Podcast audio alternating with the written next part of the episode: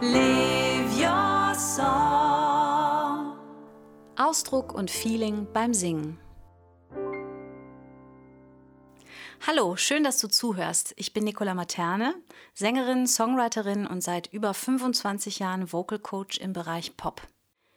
In diesem Podcast möchte ich dir Tipps, Ideen und Gedanken mitgeben, die dir dabei helfen können, ausdrucksstark zu singen.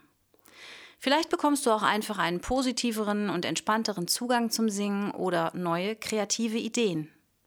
Für mich ist heute eine ganz, ganz große Premiere, ähm, weil ich normalerweise mir meine Podcasts immer ganz genau überlege. Ich will nicht blöd rumlabern, ich will auf den Punkt kommen und dann schreibe ich mir vorher alles immer genau auf. Und heute traue ich mich frei zu sprechen und obendrein habe ich auch noch einen Studiogast da.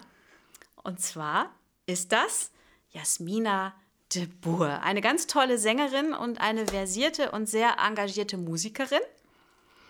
Und äh, Jasmina, vielleicht kannst du dich einfach mal selber vorstellen und ein bisschen was über dich erzählen und was für eine Musik du machst, was für einen Werdegang du hast.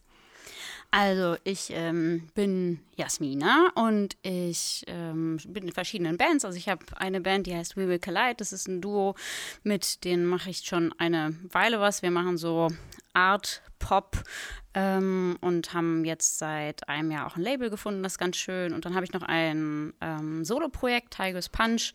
Das ist so Riot, Hip-Hop, Pop, Trap.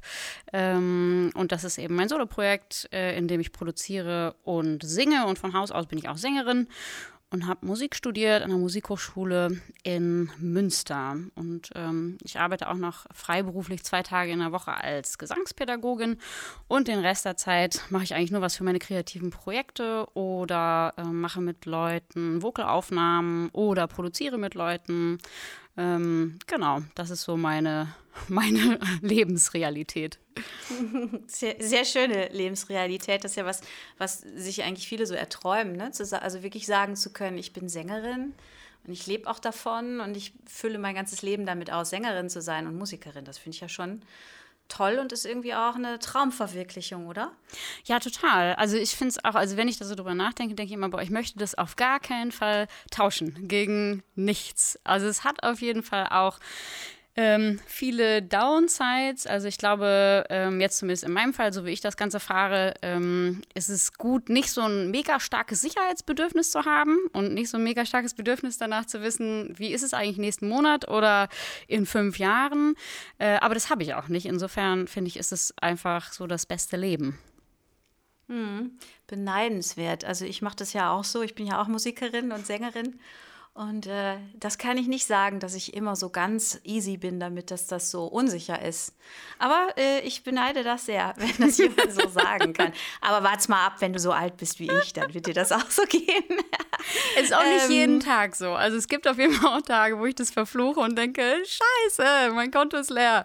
Nichts funktioniert, ich kriege keine Jobs rein. Also die gibt es auf jeden Fall, aber es überwiegt gerade noch ja. eben, dass, dass es total eine gute Lebensrealität ist dazwischen. Ja, und das stimmt. Man muss, man, also wenn man zu ängstlich ist, geht das eigentlich nicht. Dann kann man so einen Künstlerjob sowieso nicht machen, ne? Auch nee. nicht Schauspielerin oder sowas, ne? Ja, ähm, also wir könnten ja jetzt stundenlang quatschen, das weiß ich deshalb, weil ich ja schon oft mit dir mal gesessen habe und ein Bier getrunken und dann haben wir uns äh, unglaublich lange intensivst unterhalten. Ähm, aber ich versuche das Ganze jetzt mal so ein bisschen zu fokussieren mhm. auf das, worum es jetzt hier geht. Und zwar ähm, ja, das, das Wichtigste, es geht um Singen. Und da geht es um die Stimme, also um emotionales Singen, um ausdrucksstarkes Singen äh, und dann um Themen drumherum. Und dich habe ich eingeladen, einmal, weil ich auch was von dir als Sängerin gerne hören möchte und wie du so an das Singen rangehst. Und dann geht es auch eben um Themen wie Individualität und Massengeschmack, um Diversität, um Kunst, um Pop um Selbstverwirklichung, um Entertainment. Also so, das ist eigentlich ein Riesenthema, da könnte man wahrscheinlich ewig drüber quatschen, aber wir können ja mal gucken, ob wir so ein paar äh, Schlaglichter finden oder irgendwas, was wirklich interessant ist für die Leute, die zuhören, äh, wie so eine Lebensrealität ist oder auch eine Einstellung von dir als Sängerin. Mhm. Ähm, als erstes würde ich dich, würde ich sehr gerne von dir hören oder dich gerne fragen, ähm, wenn ich dir zuhöre, dann löst du bei mir als Zuhörerin auf jeden Fall eine Menge Gefühle aus. Also, ich kann mich erinnern, dass du mal mir was vorgesungen hast und ich sofort anfangen musste zu weinen, weil der Song so traurig ist. Wenn ich jetzt daran denke, kriege ich sogar noch Tränen in die Augen, tatsächlich. Ähm, und äh, du hast aber auch Songs, die ja vielleicht eher rätselhaft sind. Ähm, auch Songs, in denen ich Wut wahrnehme oder auch sowas wie äh, Kampfgeist und so weiter.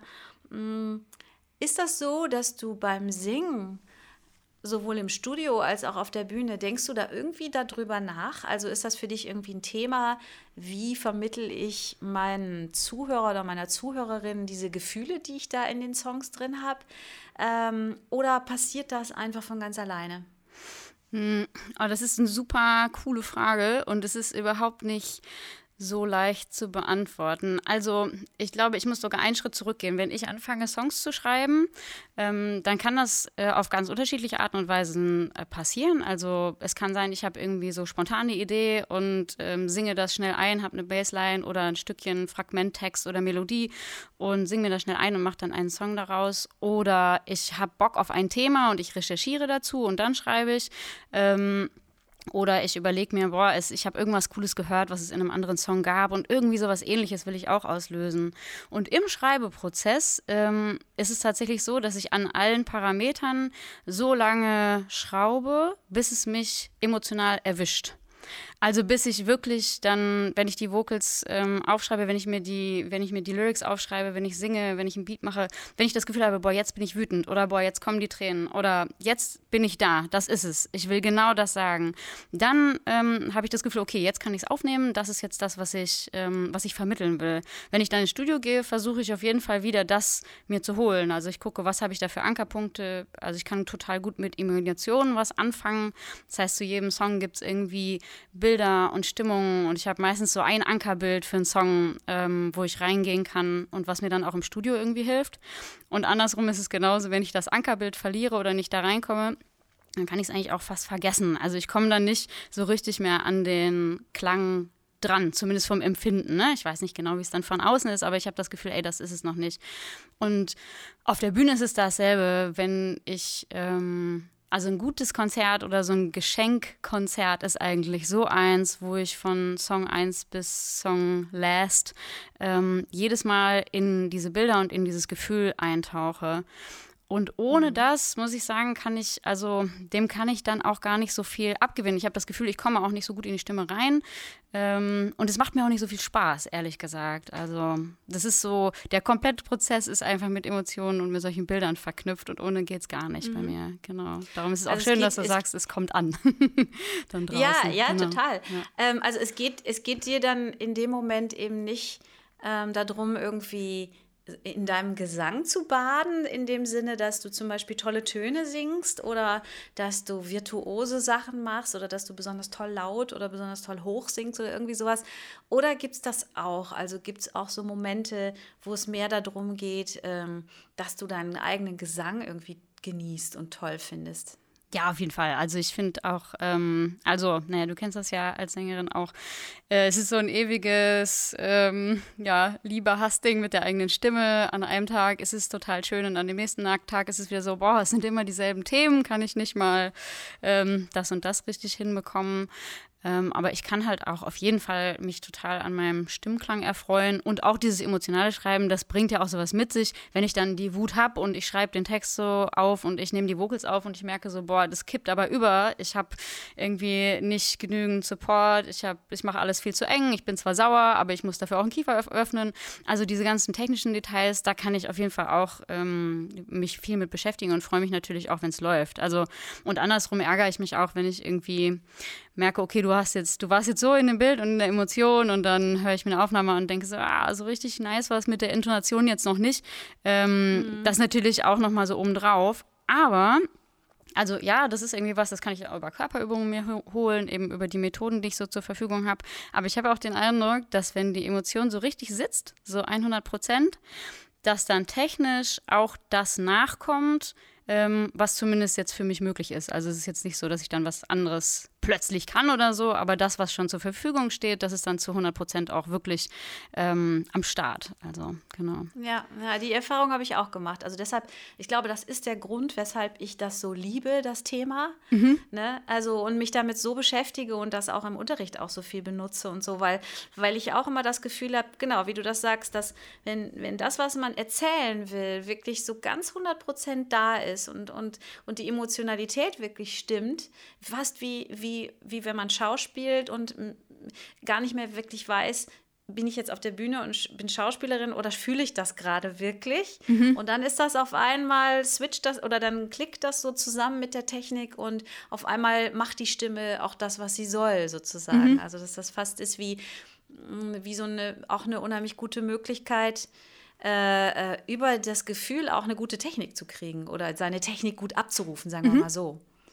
Also was vielleicht nicht da ist, was man noch nicht gar nicht kann, das kann man natürlich auch mit dem tollsten Gefühl nicht rausholen. Ne? Mhm. Ja. Mm. Ähm, also das heißt, es ist schon, äh, höre ich, so ein echt bewusster Prozess bei dir. Ne? Also dass du, dass du auch wirklich so lange tüftelst oder, oder ausprobierst, bis du wirklich auch selber berührt bist und dann äh, äh, diese Emotionen transportieren kannst. Ne? Mhm, auf jeden Fall. Also doch, und mhm. ich finde das auch total schön, das auch in Songwriting eben mitzunehmen. Also, dass ich dann irgendwie anfange, Filme zu gucken oder mir was, also wirklich Bücher durchzulesen, Bilder anzugucken und zu, und zu gucken, was erwischt mich emotional oder was, ähm, was macht mich irgendwie fertig, ne? Oder äh, mhm. begeistert mhm. mich auch. Ähm, und dann ja. habe ich auch, das macht auch die Motivation irgendwie auf, ne? Ähm, dann Aha. ins Songwriting zu gehen oder irgendwas, also was zu singen. Ich glaube, das ist mit auch, wenn ich so drüber nachdenke, mit einer der größten äh, Motivationen für mich, Musik zu machen, ist eigentlich genau das. Also einmal in Emotionen einzutauchen und dann zum anderen auch einen Katalysator für Emotionen zu haben. Weil ich glaube schon, dass ich irgendwie in Songs ähm, immer noch mal zehn Schritte mehr sagen kann, als ich so in meinem Alltag äh, bereit bin zu sagen. Das mhm. lerne ich dann so ein bisschen nach, aber das ist so mein liebster Platz, um das zu lassen und auch eben auf der Bühne zu sagen, ey, ich kann alle diese Emotionen durchleben und ich finde das nicht emotional belastend. Ich finde das emotional entlastend im Endeffekt. Man könnte jetzt ja denken, oh Gott, wenn du immer diese ganzen Sachen fühlst, ähm, bist du dann nicht total ausgebrannt. Und das mhm. Gegenteil ist aber der Fall. Also ich habe das Gefühl, ich gewinne dadurch. Ich habe dann so richtig, ah, Katharsis, nice, ich bin ein ja. neuer Mensch, alles raus.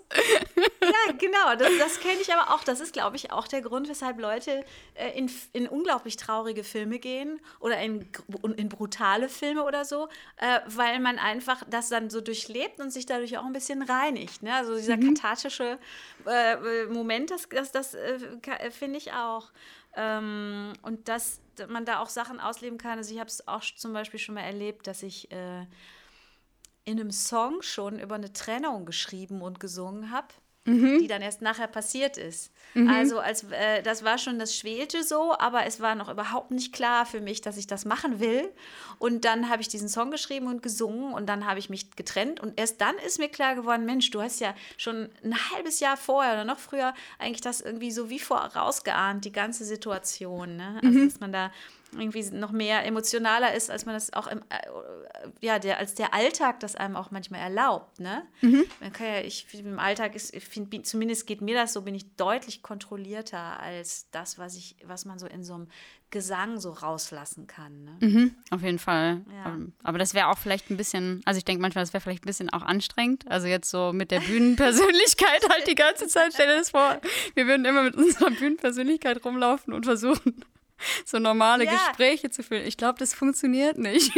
das ist zu es doll. Es gibt Leute, die sind so. Es gibt Leute, die sind so. Also ich habe schon Sänger oder Sängerinnen kennengelernt, wo ich das Gefühl hatte, das ist ziemlich nah an dem, wie die auf der Bühne sind. Und das war auch super anstrengend. Mhm. Oder auch Leute, wo ich dann gemerkt habe, die müssen das dann irgendwie auch kompensieren, also mit Alkohol oder was auch immer, mhm. äh, für, für Hilfsmitteln. Ähm, oder die einfach auch wirklich dann echt privat große Probleme hatten. Ne? Also mhm. wo, wo irgendwie so eine Art von Bühnenperson, was man auf der Bühne akzeptiert, meinetwegen auch was, was sehr extrem ist oder was so ein bisschen Borderline-mäßig ist oder so, ist halt äh, auf der Bühne irgendwie spannend, aber im echten Leben bringt es halt große Probleme. Mhm. Also ich glaube auch, das ist gut, wenn man das irgendwie ein bisschen trennen kann ne? oder wenn die Bühnenpersönlichkeit nochmal äh, eine Schippe mehr drauf ist, als was es im alltäglichen Leben so gibt. Ne? Mhm. Mhm. Äh, ist es denn eigentlich bei dir auch so, willst du mit deinen Zuhörern und Zuhörerinnen eigentlich immer einen Konsens haben? Also möchtest du immer, die hören das und dann fühlen die, was ich fühle? Oder hast du manchmal auch sowas wie, dass du eine gegenteilige Reaktion oder eine, eine Anti-Reaktion haben willst, sowas wie, dass du die Leute provozierst und die und du bist zum Beispiel kämpferisch und äh, äh, holst bei anderen irgendwie was raus wie eine Gegenreaktion Reaktion oder auch vielleicht sogar sowas wie Abscheu? Ist das was, was du möchtest oder suchst du eigentlich eher den Konsens? Mm, ja, das ist eigentlich genau dasselbe Thema von Bühnenpersönlichkeit und meiner so Alltagspersönlichkeit. Also ich habe auf jeden Fall so einen Anteil und der ist hyper angepasst und äh, dieser Anteil möchte gerne, dass alle, alle, alle mich toll finden und alles, was ich mache, äh, toll finden. Und dann habe ich aber auch einen sehr großen und ausgeprägten Teil, der vor allen Dingen machen will, was dieser Anteil machen will. Und das ist, glaube ich, so, das ist, glaube ich, eher das. Das ist so eine ganz große Freiheitsliebe und irgendwie so eine ganz große, weiß ich nicht, so, so ein bisschen so eine kindliche Seite und die sagt so, ich will das jetzt machen und ich mache das so. Und dann ist es toll und dann ist es laut und hier ist es ein bisschen komisch. Und das mhm. ist, glaube ich, so der Antrieb und dann bringe ich die Sachen raus und dann kommt das eine oder das andere raus. Ähm, also mit We Will Collide ist es schon irgendwie so, dass ich das total schön finde, dass es mega viel Raum gibt. Also in den Songs ähm, gibt es total viel Raum und ich habe schon also so viel unterschiedliches Feedback bekommen zu Songs, also von irgendwie eben, dass Leute geweint haben und ähm, da irgendwie genau sich äh, in dieser Seite, in dieser Traurigkeit irgendwie wiedergefunden haben. Leute, die gesagt haben, es ist irgendwie cool, aber ich habe keine Ahnung, was das eigentlich soll. Also dann war es irgendwie so ein bisschen zu schräg. Und auch Leute, die gesagt haben, na, das ist echt nicht, das ist ja keine Musik mehr, so, ne?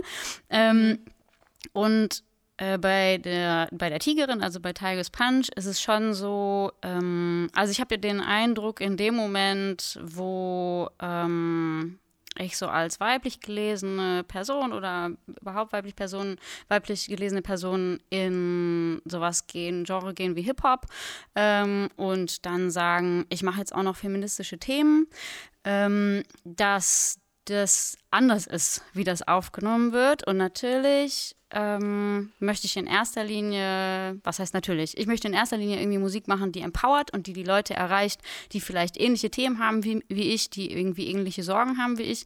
Ähm, aber es ruft natürlich auch so irgendwie krasse Gegenstimmen auf dem Plan, also meistens irgendwelche männlich gelesenen Personen, die ähm, das wichtig finden, mir in Person oder im Internet zu sagen, wie scheiße das alles ist, was ich mache. Ah ja, du kriegst also, du kriegst also schon auch so richtige Hate-Kommentare. Genau, da kriege ich auf jeden Fall viel Hate, ne? Und mhm. das ist dann so mega obvious Kram. Also es geht von Body-Shaming irgendwie über eben so Gender-Shaming und wo ich mir so denke, okay, das, ähm, find, das finde ich natürlich nicht cool. Ähm, aber auf der anderen Seite denke ich auch so ein bisschen, okay, dann mache ich vielleicht was richtig da an der Stelle. Und ich finde es dann auch wieder okay, wenn es Leute provoziert. Also da ähm, ist mir das wichtiger, das zu sagen, was mir irgendwie so auf der Seele liegt, plus die Leute dann vielleicht zu empowern, die genau dieselben Probleme haben. Ich gehe jetzt aber nicht hin und sage, jetzt schreibe ich erstmal einen Song und dann rege ich alle auf. Das ist irgendwie nicht so mein, mein Ding. Der, das, die erste Idee ist immer so, oh, ich will das machen. Ich muss raus mit diesem Gefühl, ich will das machen und ich will es genau so machen. Ne? Und ich glaube, das ist so eher das, ähm, was mich dann immer in irgendwelche Gefilde bringt und dann merke ich hinterher, oh, okay, jetzt hast du was gemacht, das gefällt irgendwie nicht so vielen oder das polarisiert komplett. Ähm, ja, aber ich würde es nicht tauschen wollen. Also gegen was, wo ich sagen würde, jetzt mache ich nur noch, was allen gefällt. Das ist ja sowieso unmöglich, ne? Also ähm, das funktioniert ja auch gar genau, nicht. Genau, genau. Das, das ist ja, das ist ja sowieso, finde ich, auch was, mit dem man sich eh als, als singende Person abfinden muss, sozusagen, dass äh, ist eben einfach, also man möchte so gerne geliebt werden, man geht auf die Bühne, man will Applaus äh, und, und man möchte gerne, dass die Leute die Musik hören. Und das, je mehr, ich finde, je mehr man oder je mehr du polarisierst, desto äh, mehr Liebe, aber auch Gegenwehr gibt es ja auch gegen die Sachen. Ne? Mhm. Also wenn man so ganz in der Mitte schwimmt, dann tut man niemandem so richtig weh. Ähm, also und, und wenn man dann äh, ähm, polarisiert, äh, muss man damit leben, dass einfach Leute sagen, ich, nee, finde ich scheußlich. Also ich mache zum Beispiel äh, Musik, hm, von denen ich von, Leuten schon gehört habe, die finden das unfassbar kitschig und schrecklich. so Jazz, Jazz, was ganz anderes als du machst, das ist halt so Jazz, Chanson-Sachen. Und äh, äh, da kommen Leute, das eben, das ist das Faszinierende, da kommen dann Leute nach dem Konzert und sagen, ja, genau das fühle ich auch. Und äh, äh die fühlen sich komplett mitgenommen äh, von, der, von den Emotionen. Und dann kommen andere und sagen, nee, also das ist der letzte Kitsch-Scheiß. Ne? Und es gibt auch Leute, die auch einen ungefragt mit jeglicher Form von Kommentar, finde ich, auch konfrontieren. Mhm. Und das ist ja auch, ich finde, das ist auch so ein bisschen eine Mutfrage. Also, dass man sich traut, äh, diese ganzen Emotionen zu zeigen mhm. und emotional zu singen und richtig ins Gefühl zu gehen und damit dann gleichzeitig zu leben, zu sagen, okay, ich zeige euch das jetzt und da gibt es bestimmt auch eine Menge, die das richtig doof finden. Das ist, das ist ja auch eine Mutfrage, ne? Mhm. Das ja, zu tun, finde ich. Ja, oder weiß ich nicht, bin ich doch ein bisschen mutig bin ich, glaube ich. Ähm, ja, schon, sonst würde ich diese Sachen nicht machen. Aber ich glaube auch manchmal so ein bisschen, I don't know, dann denke ich nicht so weit, weißt du? Ich denke mm. dann, ich mache das jetzt einfach, wird schon hinhauen und dann denke ich hinterher, oh, war ja, was, was hast du da gemacht? Was hast du da getan? ja. ja. Und dann ist es ja auch noch immer dieses Veröffentlichen, ne? Also das mhm. finde ich ja auch so krass. Also wenn, wenn, wenn was irgendwo im Internet oder bei Instagram oder sonst wo veröffentlicht ist, es ist dann da. Es ist einfach, du kannst es ja irgendwie auch, man kann die ganz viele Sachen ganz schlecht wieder zu sich zurückholen. Mhm. Einmal rausgehauen, sind sie da und äh, äh, ziehen ihre Bahnen und werden downgeloadet und da kann man überhaupt nicht mehr gegen an. Also du kannst es nicht mehr zurückholen, du kannst es nicht mehr zurücksaugen und sagen, stopp, ich habe es doch nicht gewollt, sondern sondern dann ist es draußen und dann mhm. musst du damit leben, was da ist, ne? Ja. Und was voll. da passiert. Mhm. Du hast ja gerade schon ein bisschen was erzählt darüber, was der Gesang für dich so für eine Funktion hat. Ne? Mhm. Also, dass du damit irgendwie so eine Art, du lebst dich aus, du lebst vielleicht Teile deines, deines, deiner Persönlichkeit aus, die äh, ansonsten vielleicht nicht so viel Raum hätten. Mm, was würdest du sagen, ist das wie eine Therapie oder ist das Heilung, Werkzeug? Also hast du so, kann, könntest du das so ein bisschen benennen, was, was Gesang für dich bedeutet?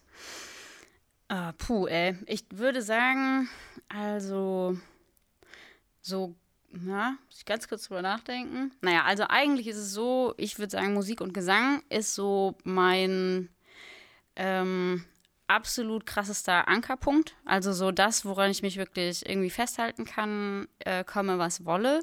Und so ein bisschen irgendwie weiter ähm, gegriffen. Ich habe äh, schon so viel weirde Zeiten in meinem Leben gehabt und so viel Scheißzeiten. Also ich habe mal keine Wohnung gehabt, auf der Straße gelebt, ähm, habe viel Therapie gemacht.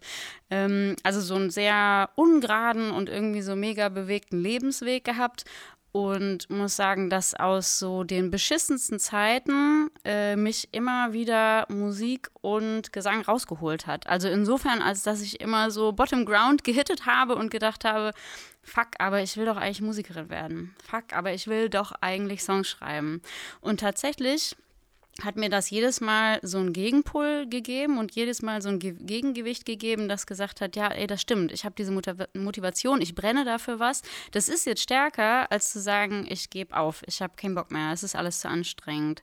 Ähm, also weiß ich gar nicht, wie, es gibt nicht so ein, das ist jetzt so mega pathetisch, ne? aber es gibt nicht so ein großes, also nicht groß genügendes Wort irgendwie für mich, was das ist. Weil ich weiß, ich kann immer zurück zu meiner Stimme kommen. Also auch egal, wie es mir so geht, wenn ich dran denke, natürlich manchmal denke ich nicht dran und dann hänge ich halt depressiv in der Ecke und denke, oh Gott, mein Leben hatte wirklich gar keinen Sinn mehr. Ähm, aber wie ich auch eben aus solchen total hilflosen und so komplett hoffnungslosen Situationen rauskomme, ist tatsächlich zu sagen, okay, ich singe jetzt mal zehn Minuten. Das finde ich halt schon krass. Also es gibt nichts, was mich so krass zurück zu mir bringt und so krass irgendwie wieder zu mir hinbringt. Das ist so Selbstausdruck, mhm. aber auch, ja, es ist so der Reset-Button, I don't know. Also das Wichtigste so irgendwie. Schön, das ist, das, das, das ist schon wieder, finde ich, ey, löst bei mir schon wieder Gänsehaut aus, weil, ja, weil einfach, ne, gerade wenn du das so beschreibst, dass dich das wirklich, so das Gefühl hast, du hast, bist wirklich äh, irgendwie ganz unten angekommen, dass dieser Wunsch zu singen und Musikerin zu sein, dann dich irgendwie auch wieder hochgezogen hat oder du dich mit dem Wunsch auch hochziehen konntest. So, ne? mhm. Das ist vielleicht auch ganz spannend, finde ich, für die äh, jungen Sängerinnen und Sänger. Ähm, ich unterrichte ja auch an der Hochschule. Mhm. Und ähm, ich habe da immer das Gefühl, es gibt auch so unterschiedliche Stärken von Motivation. Es gibt so Leute, die sagen, ja, ich finde Singen irgendwie ganz gut. Also, äh, und dieses, die, ne, die haben, das, was, was du beschreibst, das ist ja ein richtiges Brennen dafür. Oder mhm. wie, als wenn das so ein, der, das ein Zentrum ist, sozusagen, deines, deines Wollens. Mhm. Und ähm, ähm, hat dir das auch manchmal in Phasen geholfen oder hilft dir das auch manchmal in Phasen, die jetzt nicht so eine persönliche Krise sind, sondern wenn du zum Beispiel Musik machst und äh, meinetwegen du nimmst einen Song auf und äh, kommst irgendwie nicht zum Kern oder, oder bist irgendwie nicht zufrieden mit deinem Song. Gibt es dann auch so sowas, dass du dir denkst, doch, da ist dieses Feuer, das will und will, bis dieser Song endlich gut ist oder bis diese Schwierigkeit mit der Band überwunden oder ist oder was auch immer? Mm, ja, ich glaube schon. Also ich habe auf jeden Fall immer wieder genau diese Situation. Also ich habe mit jedem Song diese so verschiedenen Phasen. Es gibt so die erste Phase des Kennenlernens mit egal welchem Song und denke so, wow, du bist so toll, du bist so neu, du bist alles, was ich äh, jemals wollte. Und dann arbeite ich daran und dann kommt auf jeden Fall jedes Mal die Phase, die sagt, das ist ein so beschissener Song und nichts funktioniert daran und auch generell, wie du das singst, das ist nicht ich auch gut. alles sehr gut. das ist so furchtbar, ne? Und das ist einfach so, das ist so, da muss ich dann durch oder da müssen wir dann durch, durch diese Phase, diesen Song zu hassen, aber er muss halt trotzdem trotzdem ja fertig werden. Ja, oder man denkt, mein Gott, was ist das für ein belangloser Quatsch, für einen Mist, den man da macht. Ne? Komplett so. Und ähm, dann ist es aber trotzdem immer wieder so, genau das ist es, glaube ich, eben dieses dafür brennen. Weil dann kehre ich wieder zurück und schleiche mich so an und habe dann doch wieder irgendwie das Ableton-Projekt auf und denke so, doch komm, das kriegen wir hin mit der Kick. Die kann ballern, wenn du nur genug daran glaubst. Und ich glaube, dass ähm, also sonst würde ich doch, also du doch auch nicht, sonst würden wir doch dieses Leben nicht machen. Also es ist jetzt ja nicht irgendwie die ganze Zeit Belohnungen von Saus und Braus. Da muss ja irgendwas lodern und brennen, weil es sind auch so viel, so viel Verzicht und es ist so viel Nerviges und ständig klappt was nicht. Absolut. Also so, ähm, ohne dass es brennt und ohne dieses als Motivation äh, könnte ich das gar nicht machen. Das würde überhaupt nicht funktionieren. Ja, oder auch Stunden um Stunden irgendwie im Studio sitzen oder sonst irgendwo rumarbeiten, die einem kein Mensch erstmal bezahlt, zum Beispiel. Ne? Mhm. In der Hoffnung, dass es irgendwann mal vielleicht einem Geld bringt oder so. Ne? Aber immer, immer eigentlich. Äh, also für mich ist das auch nie, ich denke nie an Geld, wenn ich irgendwelche Songs mache oder so, sondern wirklich eigentlich immer nur äh, die, es gibt diese innere Motivation und die zieht irgendwie weiter und weiter und dann hat man Bock damit weiterzumachen einfach. Mhm. Ne? Egal, was passiert sozusagen. Ja. Mm. äh, hast, du denn, hast du auch manchmal so eine Phase, also du, äh, wo du dich von deiner eigenen Stimme oder hattest du das mal, wo du dich von deiner eigenen Stimme entfremdet hast? Also wo du das Gefühl hattest, mm, so ähnlich wie man sich ja auch von sich selbst entfremden kann. Das ist ja mit der Stimme so ähnlich oder fast analog, sowas wie Selbstannahme oder sich nicht annehmen, geht das ja mit der Stimme auch, dass, dass vielleicht mal die Verbindung verloren gegangen ist oder sogar das Gegenteil, also das Gefühl hast, so, ich habe nichts mehr mit meiner Stimme gemein oder irgendwie nervt mich das alles oder so. Mhm. Ja, voll. Also habe ich ähm, also habe ich schon so verschiedene äh, Phasen auf jeden Fall durchgemacht, was natürlich irgendwie was ist, was ich finde, was sich krass irgendwie auch auf meine Stimme auswirkt, ähm, ist, wenn es mir nicht gut geht, irgendwie in Krisenzeiten, wenn ich Depressionen habe, wenn irgendwas anderes ähm, bei mir los ist, dass ich merke, mein Stimmklang verändert sich einfach und es sackt alles ab und ich habe irgendwie nicht die Möglichkeit, wirklich auf Stimmtechnik zu, zuzugreifen. Ähm, und das ist was, was sich dann auch total scheiße und entfremdet irgendwie anfühlt. Ähm, und ich habe auf jeden Fall auch schon, also ich fand so im Studium war das eine totale Findephase, die ich da durchgemacht habe, irgendwie mit meiner Stimme. Da hatte ich total viel, was natürlich auch mein eigenes Problem war, irgendwie mit ähm, damit zu tun. Ich habe mich super viel verglichen, ich habe super viel geguckt, ähm, was kann ich eigentlich aus meiner Stimme rausholen, kann die das? Ähm, und auch versucht, die äh, teilweise in Richtungen zu biegen, ähm, wo ich jetzt inzwischen so denke, es ist okay okay, mich da nicht hinzubiegen ähm, oder das kann ich halt machen, aber es muss, es ist nicht so das Nonplusultra. Ich glaube, ich habe viel, ähm, ich brauchte eine Zeit, um zu checken, ist dieses, ähm, ich sag mal so sehr, ähm, naja, akrobatisches Singen, sage ich für mich selber da immer zu, weil ich finde, es ist ein krasser Skill in eben Akrobatik drin und im akrobatischen Singen auch. Und ich bewundere das total. Ich höre mir das super gerne an. Ähm, aber es ist was, wo ich weniger Zeit drauf verwende. Und äh, da habe ich auf jeden Fall manchmal gemerkt, dass ich so ganz aus irgendwie auseinandergefallen bin, weil ich so dachte, so, okay, ich will die jetzt dahin pushen, die soll so klingen, die soll genau das schaffen. Ähm, und dann aber überhaupt nicht mehr so in die Emotionen reingekommen bin. Und ich weiß nicht, ob du das kennst, also ich finde schon, ähm, wenn ich aus irgendwelchen Gründen so mal eine Woche nicht singe oder so, was selten passiert, aber was passiert, dann finde ich, ist es so richtig awkward, äh, wieder Kontakt aufnehmen. Also, dass ich so das Gefühl habe, erstmal wieder gucken. Vielleicht ist die Stimme auch so ein bisschen pisst auf mich. So, du hast jetzt eine Woche nicht mit mir geredet. Äh, dann mache ich jetzt auf jeden Fall nicht, was du sagst. Du kümmerst dich nicht um mich, dann bin ich nicht mehr. Also, ich habe schon so den Eindruck, dass, ähm, wenn ich sie so ein bisschen vernachlässige, dass sie dann auch erstmal sagt, so, jetzt musst du erstmal was bringen hier. Dass es wieder cool ja, ist mit uns beiden. Nee, ich hab's, ich hab's ja umgekehrt. Also, dass ich dann, dass manchmal das passiert, das passiert zum Glück selten, dass irgendwie so viel Kram ist und ich so wenig zum Singen selber komme, dass ich irgendwie tatsächlich eher andere singen und ich höre mal bei anderen zu, singe aber selber nicht. Mhm. Zum Beispiel beim Unterrichten oder so. Und dass ich dann irgendwie selber singe und dann denke, oh, wie schön, ich habe oh, dich cool. wieder. also, also, ja, also das ist eher so, dass, äh, dass, dass ähm, ja, äh, und das, ich kenne das halt auch von Schülern und Schülerinnen von mir, dass die eigentlich das total lieben zu singen und dass der Alltag die Stimme manchmal oder das Singen manchmal so auffrisst. Mhm. Ja, dann kommt man mal, ne, also viele Leute, die jetzt irgendwie einen anderen Job haben als Musiker oder Musikerin, die sind dann den ganzen Tag unterwegs und arbeiten, arbeiten, arbeiten und sind dann abends müde und haben einfach nicht mehr die Energie, sich hinzustellen und zu singen. Mhm. Ähm, das passiert mir, wie gesagt, relativ selten, aber wenn sowas mal ist, dann ja, freue ich mich immer und denke, ach, wie geil. Das ist ja so schön singen. Wie konntest du das nur vernachlässigen? So. ja. Ähm, ja, und diese Entfremdungsphase, äh, Studium ist ja auch ein bisschen eine Suche.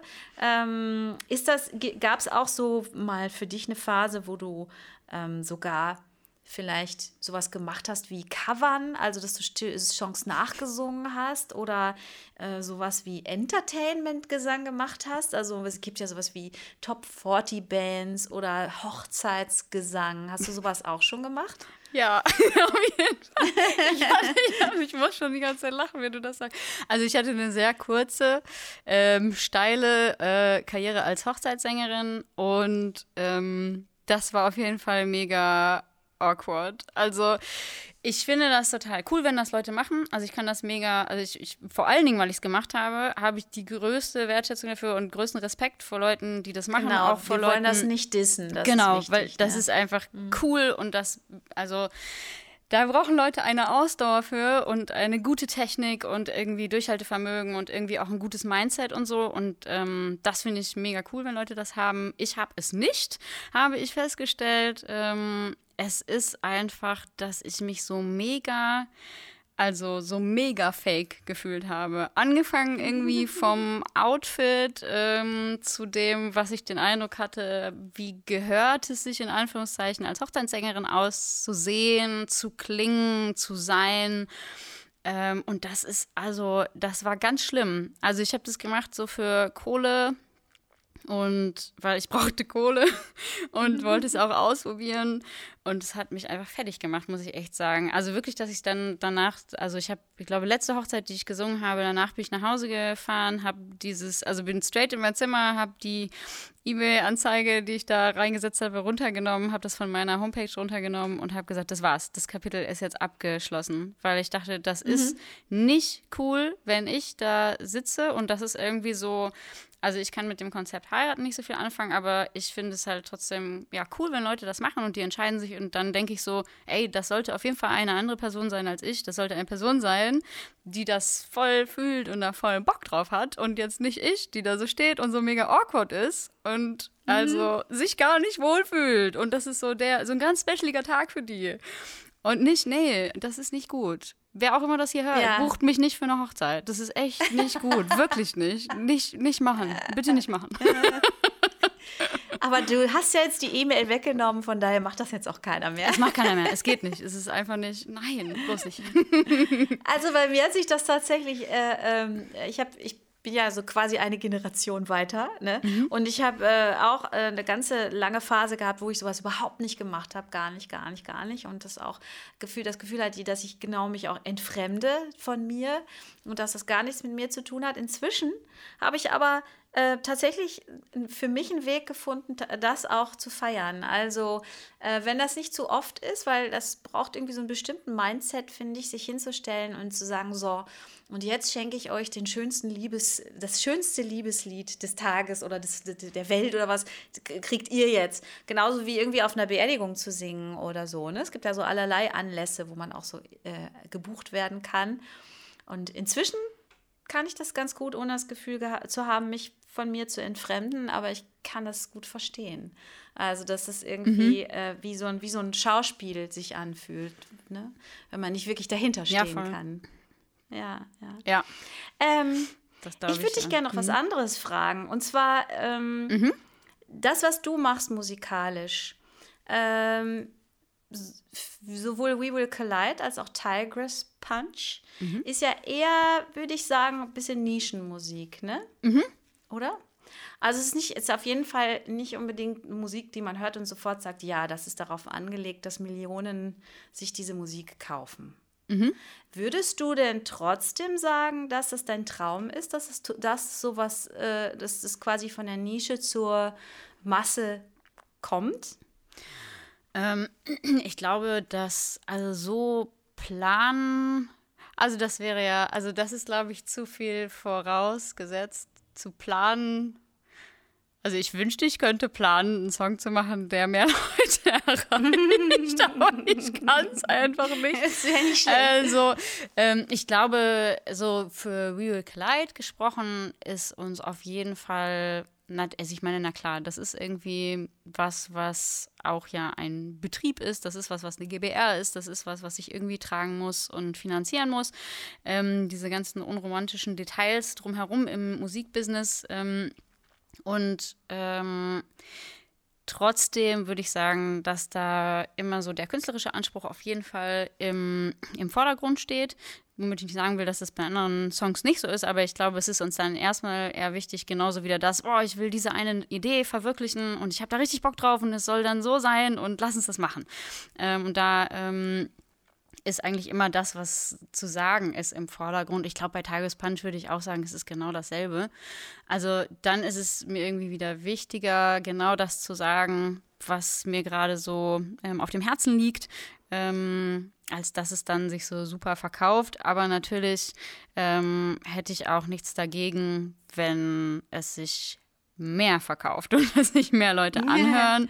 Ähm, aber ich denke auch, also so mit einem realistischen Blick drauf, dass eben manche Sachen äh, alleine schon von der Länge oder der Form oder der Art der Musik sich dann gar nicht so ähm, anbieten. Ne? So, also die dann zu anders sind von den Sachen, die in großen Playlisten sind, äh, zu anders von dem, was, ähm, was sich auf 1 Live läuft oder so. Hm, ich weiß nicht, also das ist schon schön, weiß nicht, es ist schon schön, wenn irgendwie 500 Leute auf dein Konzert kommen, so. Also in solchen Dimensionen, denke ich, ne? Oder können, oder vielleicht kommen mal mhm. irgendwann tausend Leute auf ein Konzert und die kommen, um meine Musik zu hören. Wow, ja, ey, mehr will ich nicht vom Leben. Vielleicht kann noch mal irgendwer eine Textzeile mitsingen. Ähm, also das ist so, das sind so Sachen, da denke ich ja, cool. Oder jemand spricht mich drauf an oder so. Ähm, und natürlich aber so Hardfacts gesprochen, äh, ist es natürlich einfach ähm, mega anstrengend, immer Doppelbelastung zu haben, zu gucken, woher kommt die Kohle, wie kann ich irgendwie existieren, 50 äh, Stunden die Woche in kreatives Arbeiten investieren, aber irgendwie muss auch die Miete bezahlt werden und so.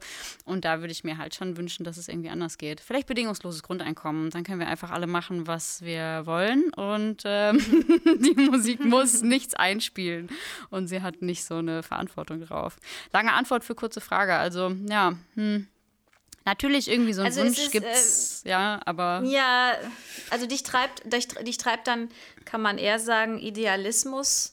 Ne? Ja. Weil ich kenne durchaus Musiker und Musikerinnen, die wirklich richtig darauf hin produzieren, das soll irgendwie sehr, sehr kommerziell erfolgreich sein. Ne? Mhm. Ähm, ja, nee, gibt, das meine ich. Also gibt es denn, gibt's denn so Momente, wo du, wo du äh, ähm, wo du da sitzt, meinetwegen ihr mit We Will Collide und denkt so, ah ja, hier, das könnte man noch ein bisschen hookiger machen, also so eine Gesangslinie zum Beispiel, ja, wenn man die jetzt noch ein bisschen verändert, dann könnte man da auch glatt mitsingen. Also gibt es sowas, so Momente der, der, der, der Anpassung sozusagen? Ich glaube, diese Situation ist noch nie bei Real vorgekommen, dass Lukas zu mir sagt, komm, wir machen die Hook mal so, dass sie zum Mitsingen ist. Ähm, äh, aber natürlich. Oder, oder das Gegenteil. Ist es vielleicht das Gegenteil? Also, dass ihr dann merkt, wenn es zu, zu, zu mm, ja, mitsingig ist oder so, dass es dann eher einen Moment der Individualisierung oder der Radikalisierung gibt. Ich glaube, das passiert eher. Also, das ist schon was, mhm. was vielleicht eher mal passiert. Ähm, und natürlich, also alleine darüber. Ähm, also ich finde schon, dass das Songwriting andersrum gesagt sich total verändert dadurch, wie sich die Medien irgendwie verändern, was ich auch total spannend und cool finde. Ähm, natürlich denke ich irgendwie drüber nach, wenn ich jetzt irgendwie Songs mache oder mit Leuten produziere, das wenigstens im Hinterkopf zu haben, ey, wie ist es äh, mit Spotify in der Playlist? Ähm, brauchen wir ein Intro? Sind in Intros eigentlich noch zeitgemäß? Ist das irgendwie der Song zu lang? Wenn wir überlegen, irgendwie so, naja, wir haben so eine Aufmerksamkeitsspanne vielleicht von 15 Sekunden oder einer mhm. Minute, wenn ich jetzt irgendwie so an TikTok oder Reels denke und so, was halt eine total coole neue Möglichkeit ist, ähm, an Musik zu kommen ne, oder neue Musik kennenzulernen oder eben auch dann so Spotify-Playlisten. Und natürlich verändert sich dementsprechend auch das Songwriting. Aber ja, ich finde das auch okay, dass das so ist. Ich denke dann nicht, oh, es soll erfolgreicher sein dadurch. Ich glaube eher, dass ich dann so denke, hm, das wäre doch schön, wenn es Leute hören. Ich glaube, es geht mir dann eher so um dieses, ich würde gerne, dass die Musik gehört wird. Ähm, mhm. Und also, dass es irgendwie Leute mehr, also zugänglicher für Leute ist, dass es irgendwie easier ist in den, dass es auch in Häppchen unterteilt ist, die aufnehmbar sind jetzt gerade. Mhm. Ähm, ja, das ist, glaube ich, schon was, Verstehe. was also, so, ne? so, so weit, so einen Gedanken gibt es also schon, ne? Ja, ja auf jeden äh, Fall. Wie ist denn das mit deiner eigenen Stimme? Ähm, also eine Stimme kann ja auch ähm, angepasst sein, sozusagen, also ähm, klar oder äh, mit einem schönen Vibrato oder so. Ähm, und eine Stimme kann auch, du kannst mit, Stimmen, mit der Stimme auch experimentell sein. Ähm, was würdest du sagen, ähm, bist du mit deiner Stimme auch auf der Suche nach mm, krasseren Klängen oder ist es bei euch eher die Komposition oder die Art, das zu produzieren? Mm, also ich glaube, dass ähm, ich schon irgendwie so viel in Farben denke, also in, in Klangfarben. Also eher als, boah, und dann kommt die Hook und dann bellt ich rauf bis zum, weiß ich nicht, Cis schlag mich tot und es wird super, sondern dass ich eher so denke, ja, dann sind wir wieder bei dem Emotionalen, ne? dass ich eher dann so das Gefühl habe, die Emotion soll rüberkommen und wenn es ein weirder Song ist ähm, und ich habe ein weirdes Bild, dann wird auch die Farbe weird sein oder wenn ich irgendwie gucke, also ich bei Tigers Punch zum Beispiel ähm, habe ich mir so ein bisschen so ein alter Ego geschaffen und gucke so, wie ist die eigentlich drauf und wenn die wütend ist, was macht die eigentlich? Ähm, schreit die dann mhm. Leute an oder wird die so ganz ruhig ähm, und cool und gelassen. Also, dass ich eher wieder nach dem Emotionalen gehe, glaube ich. Und das ergibt mhm. sich dann, dadurch ergibt sich, glaube ich, auch mein Stimmklang. Also es ist jetzt selten so, nee, eigentlich würde ich sagen, es ist sogar nie so, dass ich denke, und jetzt mache ich das, dass das so richtig schön klingt. Also außer ist es halt so, weil ist es dann eher sowas, nee, das denke ich wirklich nie. Es ist eher dann sowas, ähm, ja, ich habe noch mal so überlegt. Also ich denke dann eher so in Bildern so, und hier möchte ich klingen wie so ein Engelschor oder hier, das ist Gott, ich bin Gott. Mhm. Also in solchen Dimensionen denke ich dann eher, und es ist eigentlich nie so dieses ähm, Pretty Voice-Ding. Ähm, mhm. Da sehe ich mich irgendwie auch nicht so richtig. Also ich bin immer überrascht, wenn dann Leute mal sagen, oh, du hast ja eine schöne Stimme. Und das ist bei der Musik, die ich mache, sehr, sehr selten auch. Und dann sind Leute manchmal überrascht, wenn ich dann doch mal irgendwie einen Coversong singe oder so oder doch irgendwie erkennbare Melodien, dass sie dann sagen, oh, du kannst ja total schön singen. Ähm, dann bin ich immer ganz überrascht, weil ich so denke, so ah, interessant, da habe ich mich jetzt gar nicht so krass angestrengt, irgendwas Specialiges zu machen. Mhm. Ähm, also ich glaube, es ist immer schon so ein bisschen ja, sehr, ich glaube, ich habe schon den Eindruck, es ist sehr eigen, was ich irgendwie so mache. Mm, was mir, was mich noch interessieren würde, ist, ähm, hast du dich, äh, du hast dich ja für bestimmte Themen auch entschieden. Vor allen Dingen bei Tigress Punch mhm. geht es ja um richtig politische Themen auch. Oder ja, politische Themen, sowas wie Femi Feminismus, Diversität und so weiter. Ähm, was ist dein Motor? Also ist es einfach, weil es dir ein Anliegen ist und Musik ist dein Medium?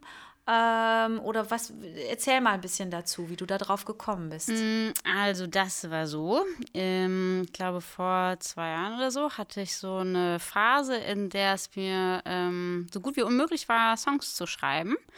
Und ich war irgendwie in so einen ganz blöden Film gekommen, in dem ich gedacht habe, ähm, dass ich eigentlich gar keine Musikerin bin und dass das jetzt irgendwann jemand rausfindet, dass ich weder Songs schreiben kann noch äh, singen kann. Und ähm, da gibt es doch sogar einen Namen für. Imposter, ne? Imposter genau. Syndrom. Syndrom, genau. Und das ist ähm, äh, das ähm, hat sich wirklich, also das ist irgendwie, es klingt so ein bisschen lustig, aber es war dann gar nicht mehr lustig. Also es hat sich wirklich so bis zu so einem Punkt hochgeschaukelt, wo ich ähm, das Gefühl gekriegt habe, ich lüge Leute an, wenn die mich fragen, was machst du eigentlich beruflich? Ich habe gesagt, ja, freiberufliche Sängerin, Musikerin und habe gemerkt, so, ich kriege Herzrasen und habe das Gefühl, das stimmt alles gar nicht.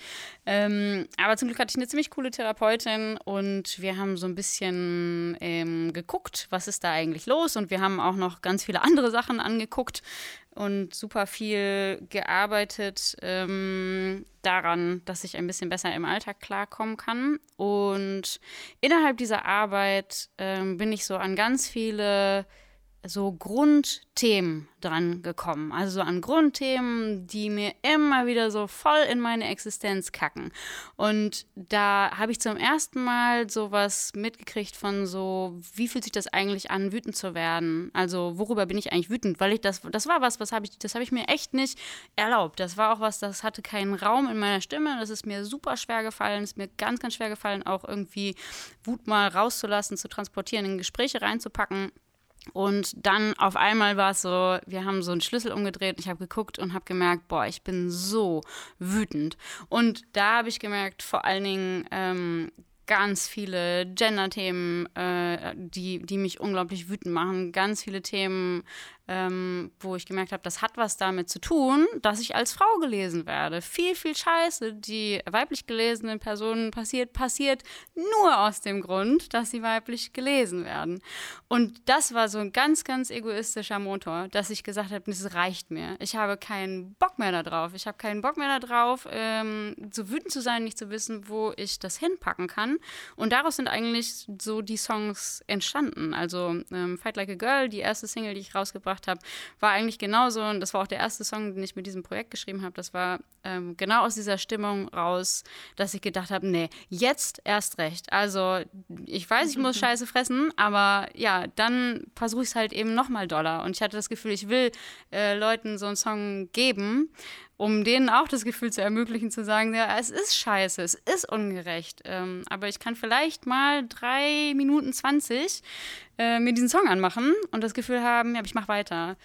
Ähm, mhm. Und so ist es irgendwie, glaube ich, bei mir mit jeder Form von irgendwie auch jetzt uh, ja, unmusikalisch gelebten Aktivismus, dass es eigentlich schon immer aus so einem Gefühl von ähm, Wut und ja, Traurigkeit auf jeden Fall auch und Ohnmacht kommt. Und ich fühle mich nicht mehr ohnmächtig in dem Moment, wo ich einen Song drüber schreibe. Und das ist, glaube ich, genau das, warum ich das mache. Also es war gar nicht so ein, also es war nicht so ein großer Plan dahinter. Es ging mir total um selbstsüchtige Motive dabei. Ähm, mhm. Und das macht aber auch total was. Also es tut mir unheim unheimlich gut äh, da so ein Ventil zu haben. Und es hat auch, also es hat in dem halt auch ähm, eben dieses ganze Imposter-Ding aufgelöst, weil es plötzlich so diesen Schalter umgelegt hat von ich darf sagen, was ich will und es ist okay, ne? Und es hat alles so wieder so ein bisschen, ja, es hat mich ein bisschen mehr zusammengesetzt, es hat mich ein bisschen ganz gemacht und ähm, genau, darum mache ich das. Mhm. Und du erscheinst da ja auch nicht so als, ähm, ich finde, es gibt öfter mal den Versuch von, von vielen Sängerinnen, äh, so feministische Themen zu kombinieren mit so einer Sexiness. Mhm. Das finde ich ganz interessant, dass es irgendwie einerseits äh, ähm, schreibt man sich so feministische Themen auf die Fahnen.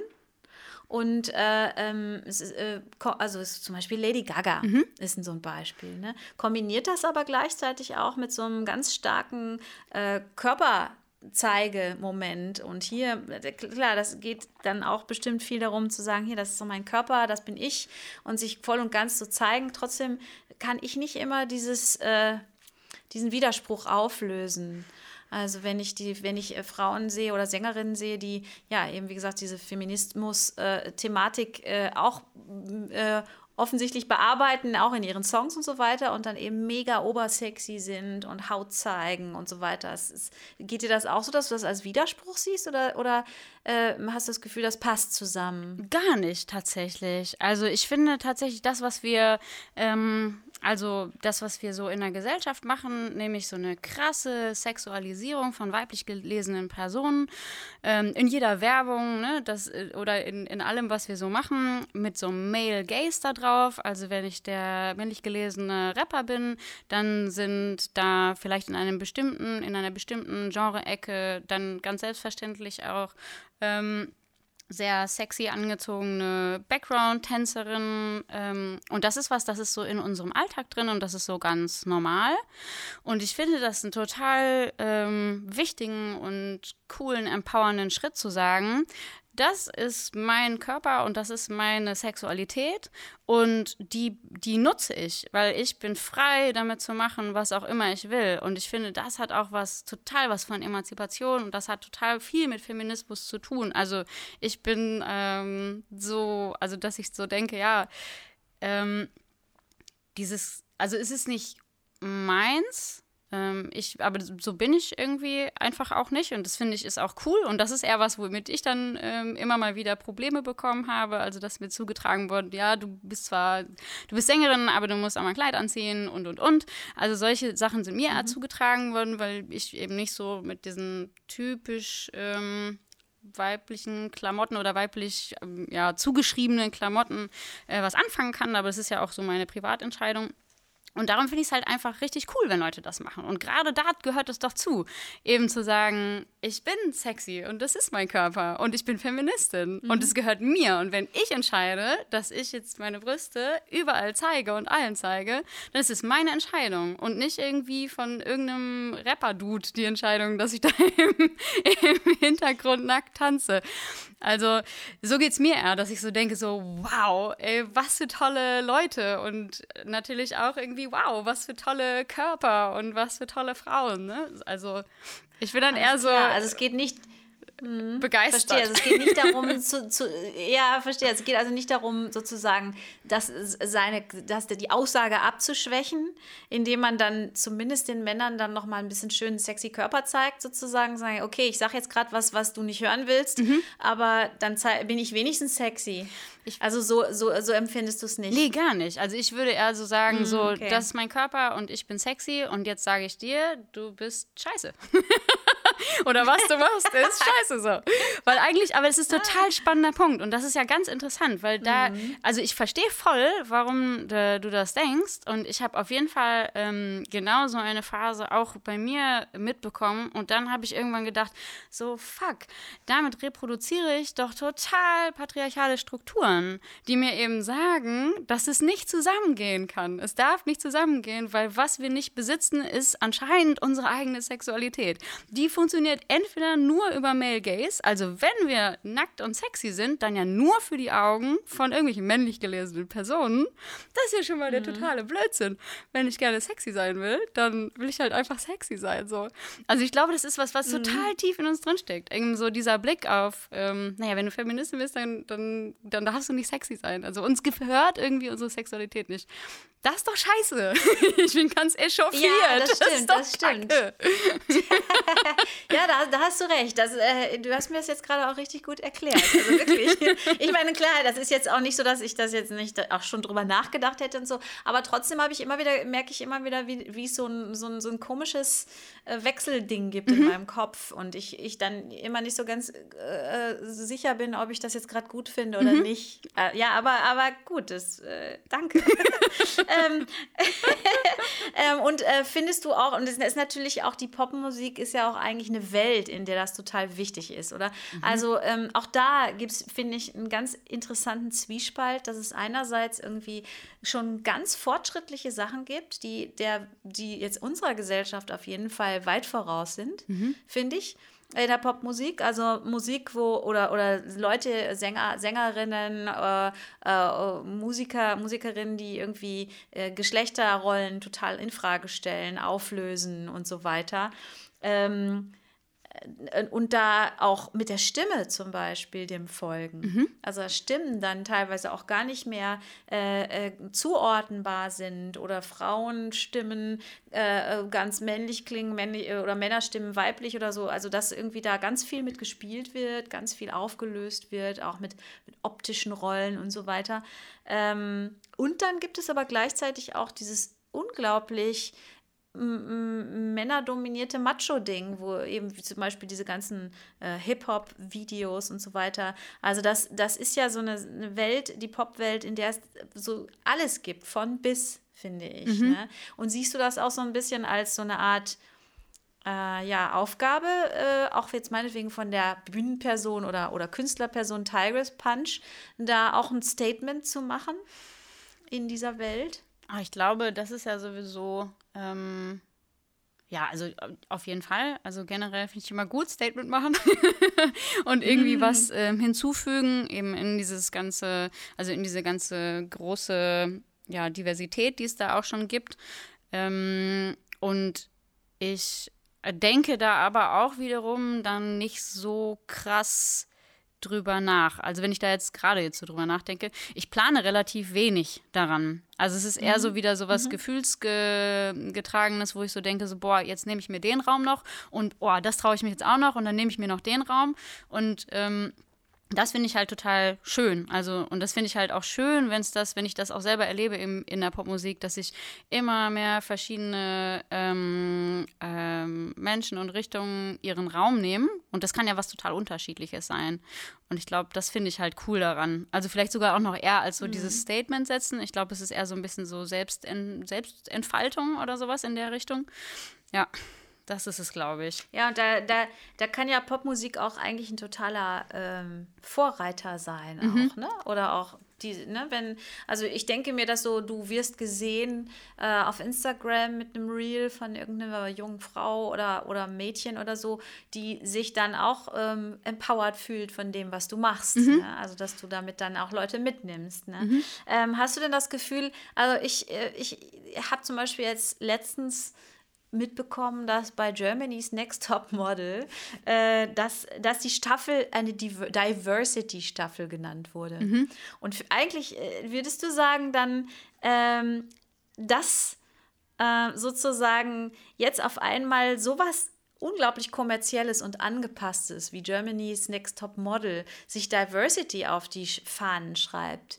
Äh, würdest du sagen, das ist irgendwie sozusagen eine Perversion dieses ganzen, dieser ganzen Bewegung oder findest du das eigentlich gut und denkst dir, ja, das zeigt, da tut sich was in der Gesellschaft und es bewegt sich was in die richtige Richtung?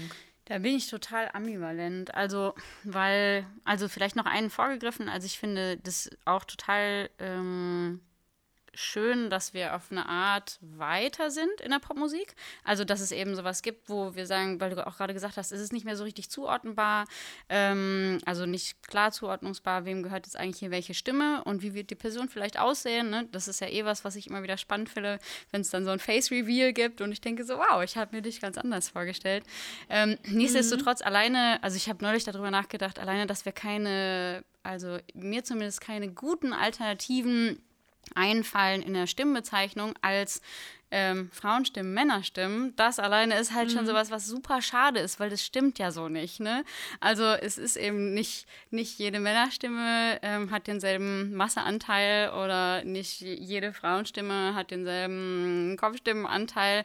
Äh, da geht es dann, dann irgendwie darum, wie groß ist der Kehlkopf. Also warum haben wir nicht andere Begrifflichkeiten? Also dann finde ich manchmal, aber schade, da sind wir noch nicht so weit, da fehlt uns eigentlich was. Ja. Ähm, das, ähm, da bin ich dann immer wieder so, oh Mist, wir sind nicht so offen, wie wir uns das, also wie wir eigentlich sein könnten. Ähm, und das andere, um einen Schritt weiter zu gehen, also ja, es ist jetzt schon ja so, dass es irgendwie, also Feminismus ist ein Trend, gerade Diversität ist ein Trend und auf der einen Seite finde ich, dass ähm, total gut, weil Popkultur und alles, was irgendwie zeitgemäße Kultur ist, hat einfach eine größere Reichweite und es bringt einfach ähm, eine andere Realität irgendwie so in die Welt. Also alleine, weiß ich nicht, wenn ich mir Netflix angucke und dann sehe ich, es gibt irgendwie super coole, quirky, queere Teenie-Serien und denke so, boah, ey, ich wünschte, es hätte sowas gegeben, als ich jung war, ähm, weil ich das Gefühl habe, boah, es ist so schön zu merken, du bist nicht die einzige Person. So, ähm, es gibt da noch wen. Also in dieser Hinsicht finde ich es total cool und auch eben, wenn ich eben zu dieser ähm, Gruppe gehöre, die ähm, Germany's Next Top Model ähm, guckt und ich habe zum Beispiel in meinem ganzen Leben noch nie Kontakt gehabt, einen Berührungspunkt gehabt äh, mit einer Transperson und weiß überhaupt nichts darüber. Ich habe, also ich gucke Germany's Next Top Model nicht und weiß jetzt nicht, wie denn die gesamte Thematik überhaupt aufgenommen wird und ähm, stellt sich ja dann wieder wiederum die Frage, warum muss das überhaupt ein Thema sein? Also weil anscheinend ähm, nimmt noch eine andere Frau also an Germany's Next Topmodel äh, teil. Das ist dann wieder so der Teil, wo ich denke, na, so weit sind wir dann halt doch noch wieder nicht, ne, dass wir es extra dann, also so benennen müssen und dass die ganze Staffel dann anders heißen muss. Ähm, mhm. Aber andererseits denke ich halt auch leider, ähm, passieren dann auch immer wieder Sachen, die den Stempel haben, also wo dann so draufsteht, wir sind diverse und wir sind irgendwie feministisch ähm, und dann stimmt das gar nicht. Also ähm, ich habe, ich kriege es gerade nicht mehr zu. Ich glaube, von Apache gab es so ein Musikvideo neulich äh, und ich habe leider den anderen Namen vergessen. Auf jeden Fall gab es da so ein Musikvideo und, es, ähm, und einen Song und es ging irgendwie so um das Empowern von Frauen und äh, weiblich gelesenen Personen und hat eben genau diesen Stempel gekriegt und wurde auch so gepusht. Und auf der anderen Seite ähm, machen aber genau diese Personen übel sexistische und verachtende Texte. Ähm, und dann frage ich mich halt wieder, was ist da los? Also das kann es ja nicht sein, wenn dann wieder nur gesagt wird, okay, naja, das Management hat gesagt, das ist jetzt gerade in und da machen wir den Stempel einfach drauf, mhm. aber in Wirklichkeit hassen wir Frauen weiter. das mhm. ist halt, ja, das ja, ist dann scheiße. Das, ne? So fu funktioniert ja auch Popmusik häufig, ne? dass von irgendwo Strömungen kommen, die auch irgendwie wirklich neu sind oder die irgendwie eine Gesellschaft aufmischen oder von, von, von irgendeiner Subkultur kommen. Und dann wird das aber doch aufgesogen und sobald es irgendwie in den, in den richtig großen Massenpopkulturrahmen kommt, geht es halt natürlich irgendwie auch ganz oft einfach um Geld mhm. ne? und um Verkaufbarkeit. Und jetzt ist dieses Thema gerade in und dann äh, klingt man sich halt irgendwie auch da rein. Ne? Mhm. Und äh, ja, das, das, das ist auf jeden Fall oft so das, das Prinzip. Was ich übrigens interessant finde, ist, dass du gerade auch diese Männer-Frauen-Stimmen angesprochen haben, mhm. also hast, weil das ist tatsächlich der Ursprung, weshalb ich überhaupt gedacht habe, dass ich mit dir über dieses Thema sprechen will. Ach, krass. Ich äh, habe nämlich, ja, ich habe eine Bachelorarbeit gelesen, wo es genau darum ging. Also, dass, dass äh, äh, eigentlich diese ganze Gender-Thematik im, im, im Gesangsunterricht oder auch beim Singen auch total spannend ist. Mhm. Ne? Mm, also, äh, wieso definieren wir eigentlich eine, eine, Stimme als Männerstimme oder als Frauenstimme? Und was ist denn mit den ganzen Zwischenstufen und so weiter? Also, dass das irgendwie, da, da ist, ist noch gar nicht viel passiert. Ne? Mhm. Ne? Und ähm, ich finde, dass da tatsächlich auch viele Popsänger eigentlich dem Ganzen auch voraus sind. Also, Sänger, äh, find, das finde ich manchmal unglaublich spannend. Also, dass da ganz häufig mal Männerstimmen zum Beispiel sehr hoch singen und das sehr als sehr sexy angesehen wird oder als sehr attraktiv oder dass Frauenstimmen eben oft tief und sehr powervoll sind. Das gibt es in der, in der äh, Popmusik ganz viel. Ähm, und trotzdem gibt es da immer noch so diese krasse Einteilung Männerstimme, Frauenstimme. Deshalb habe ich mich auch gerade fast schwer getan, das zu sagen, weil ich weiß auch nicht, wie ich es anders ausdrücken soll. Ja. Also die Worte dafür gibt es noch nicht wirklich, finde ich. Ja, ich versuche, also im, im, Unterricht benutze ich die beiden Worte nicht. Also wenn ich Menschen unterrichte, weil ich ja nicht, ähm, nicht weiß, was äh, da die, ähm, also was, was da für eine Bezeichnung in dem Moment richtig ist. Und ich versuche es dann über Kehlkopfgröße, was nicht ganz präzise und gut ist, ähm, aber zumindest was damit zu tun hat und gehe dann eben darüber Personen mit einem großen Kehlkopf, Personen mit einem kleinen Kehlkopf, ähm, um zu gucken, okay, es gibt äh, einen Zusammenhang von eben Kehlkopfgröße, Länge der Stimmbänder, Dicke der Stimmbänder, ähm, auf das, wie wir eine Stimme wahrnehmen, wie viel Masseanteil da drin ist ähm, und versuche das irgendwie so zu regeln, ähm, weil ich würde sogar noch einen mhm. Schritt weiter weitergehen. Also klar, also ich weiß, was du meinst, ne, wenn wir sagen, okay, es gibt eben die Männer, die und Männerstimmen, die können ganz hoch singen und es gibt die Frauenstimmen, die können eben massig und ganz tief singen, aber da gehen wir ja schon wieder aus von dem eben Männer- und Frauenstimmen. Also irgendwie.